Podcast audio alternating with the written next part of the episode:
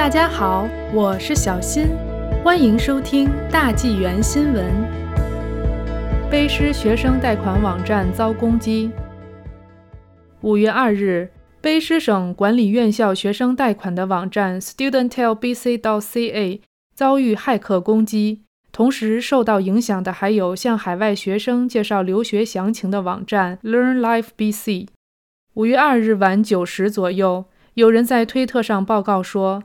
StudentTedBC.ca 网站的登录页面被替换成了黑色，上面写着绿色的文字，背景中还播放着音乐。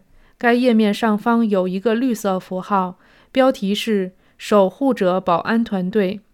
画面中还有一些声明：“你的游戏结束了，但我的游戏才刚刚开始。”以及“没有正义，只有我们。”当晚十点左右。该网站被完全关闭，只显示一个错误信息。